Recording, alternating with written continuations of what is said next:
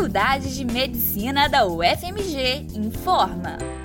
Por que as grávidas são consideradas grupo de risco? As grávidas são consideradas do grupo de risco para o Covid-19, exatamente porque na gravidez a gente tem uma alteração né, do sistema imunológico, então algumas doenças virais, né, por exemplo, o vírus influenza, o H1N1, a gente sabe que grávidas elas podem apresentar um padrão de infecção mais grave, aumentar o risco de complicações. E como a gente não conhece o comportamento da Covid-19, optou-se por incluir as grávidas como se fossem um grupo de risco. O que a gente vem observando que no Brasil a mortalidade de grávidas e nas mulheres no pós-parto tem sido maior do que no restante do mundo. Então, isso serve de alerta para a gente realmente manter as pacientes, as grávidas e as pacientes puérperas como realmente um grupo de risco e que deve ter muito mais a nossa atenção.